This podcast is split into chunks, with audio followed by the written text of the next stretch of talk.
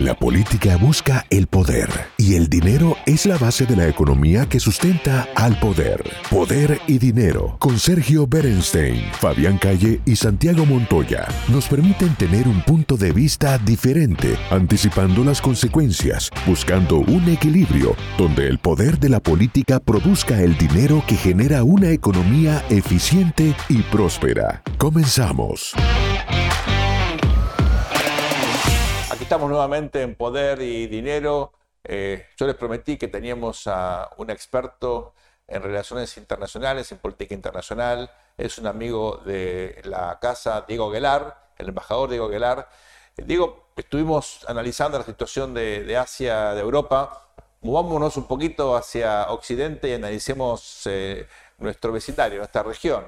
En América Latina tenemos la elección en el país más importante, eh, de todo el, subcontinente que es Brasil, por, por tamaño, por escala, eh, por su importancia geoestratégica. Es una elección vital, la primera vuelta es el 2 de eh, octubre.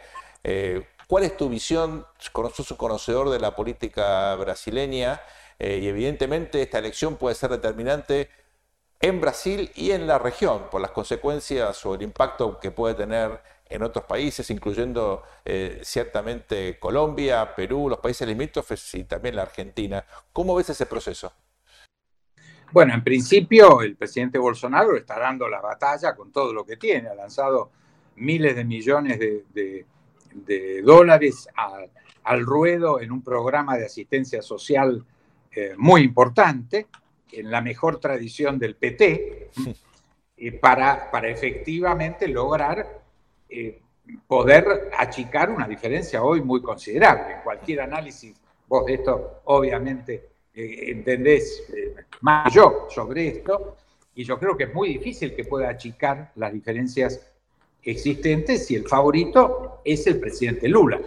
Recordemos, presidente? recordemos, digo, los sondeos hoy favorecen al desafiante, que es el expresidente Lula da Silva según el sondeo que uno tome, está alrededor de 45 puntos de intención de voto, tal vez un poquito más. El presidente Bolsonaro está 27, eh, 28 puntos, también depende del sondeo. O sea, es una diferencia considerable a apenas dos meses del proceso electoral, ¿no?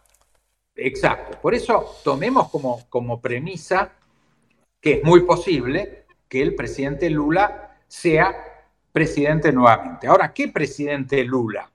Es el que llega. A mi juicio, llega el primer Lula, no el último Lula.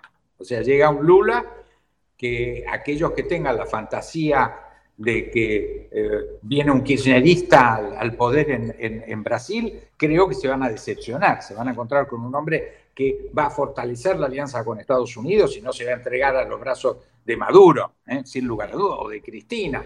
Es decir, es un hombre que tiene una larguísima experiencia, le fue muy bien como presidente de centro izquierda con un fuerte contenido de centro, respaldando un banco central independiente. Eh, jugó muy bien el partido en la crisis del 2008, jugó muy bien en, sociedad con los grandes bancos centrales y la política de intervenir.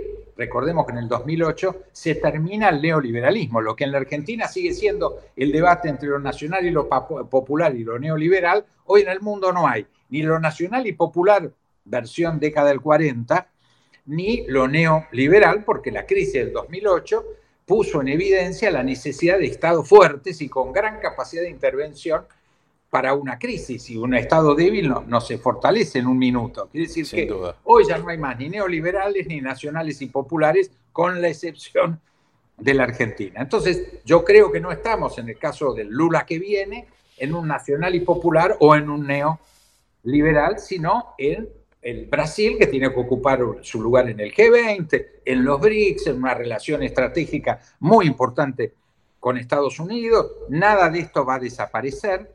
Va a mantener una tradición de equilibrio. Si pensamos en el conflicto ruso, por ejemplo, tanto Bolsonaro como Lula han planteado la neutralidad, no han condenado a Rusia. ¿eh? Tienen su motivo, 70% del fertilizante que utilizan, la gran producción agrícola viene de Rusia. Sin duda. Tienen su lógica, pero un dato muy importante es que no va a haber saltos, no hay péndulo. En, el Brasil hay políticas de Estado. Entonces, más allá de la diferencia de discurso, sí, como buena noticia, Lula volvería a mirar con más simpatía la relación con Argentina, eh, no con el kirchnerismo, con Argentina en términos de desarrollo y relanzar el Mercosur. Eso es muy buena noticia para nosotros. O sea que yo creo que estaríamos frente a un aliado eh, que, entendería la doble instancia, el Mercosur hacia adentro, fortaleciéndolo, y el Mercosur hacia afuera en una ofensiva negociadora. Este aporte que ha hecho el presidente de la calle, lanzar la negociación eh, muy, muy este, eh, aventurerilmente, quizás con China solo, pero en el camino, en el curso del próximo año y medio, nos vamos a encontrar, a mi juicio, con un Mercosur que se va a sentar con China, piloteado por Brasil, y eso va a estar de acuerdo el presidente eh, tanto el, presidente de la calle como, por supuesto, la propia China, que está desde el 2010 proponiéndonos un acuerdo de libre comercio al Mercosur. Estamos eh, hablando con Diego Velar, embajador argentino con una enorme experiencia en la región y también en los Estados Unidos. ¿eh? Él fue embajador en Washington, tiene conocimiento de primera mano de los actores. Diego, hay elecciones en noviembre, elecciones cruciales. Eh, muchos, viendo los sondeos, estiman que puede haber un cambio en la Cámara de Representantes. El Senado parecería, en principio, que va a estar más competido, más parejo. Eh, ¿Cuál es tu visión al respecto? ¿Qué se juega en esta elección? ¿Y cómo evaluás el liderazgo hoy en los Estados Unidos en general y en particular el presidente Biden? Bueno, yo creo que estamos muy cerca y muy lejos. O sea, noviembre es muy cerca, pero en, el escenario este tan caliente, donde recién hablábamos del impacto de la, invasión rusa en Ucrania o de esta visita de la señora Pelosi a, eh, Taiwán, eh, qué va a pasar con el precio de los combustibles y la inflación en Estados Unidos. Es decir, estos próximos meses van a determinar que pueda ganar o perder en términos partidarios. No estamos hablando de la sucesión presidencial, ese es otro capítulo. En noviembre yo creo que hay interrogantes y se puede volcar hacia uno o hacia, hacia otro lado conforme eh, sean los acontecimientos de estos eh, futuros meses.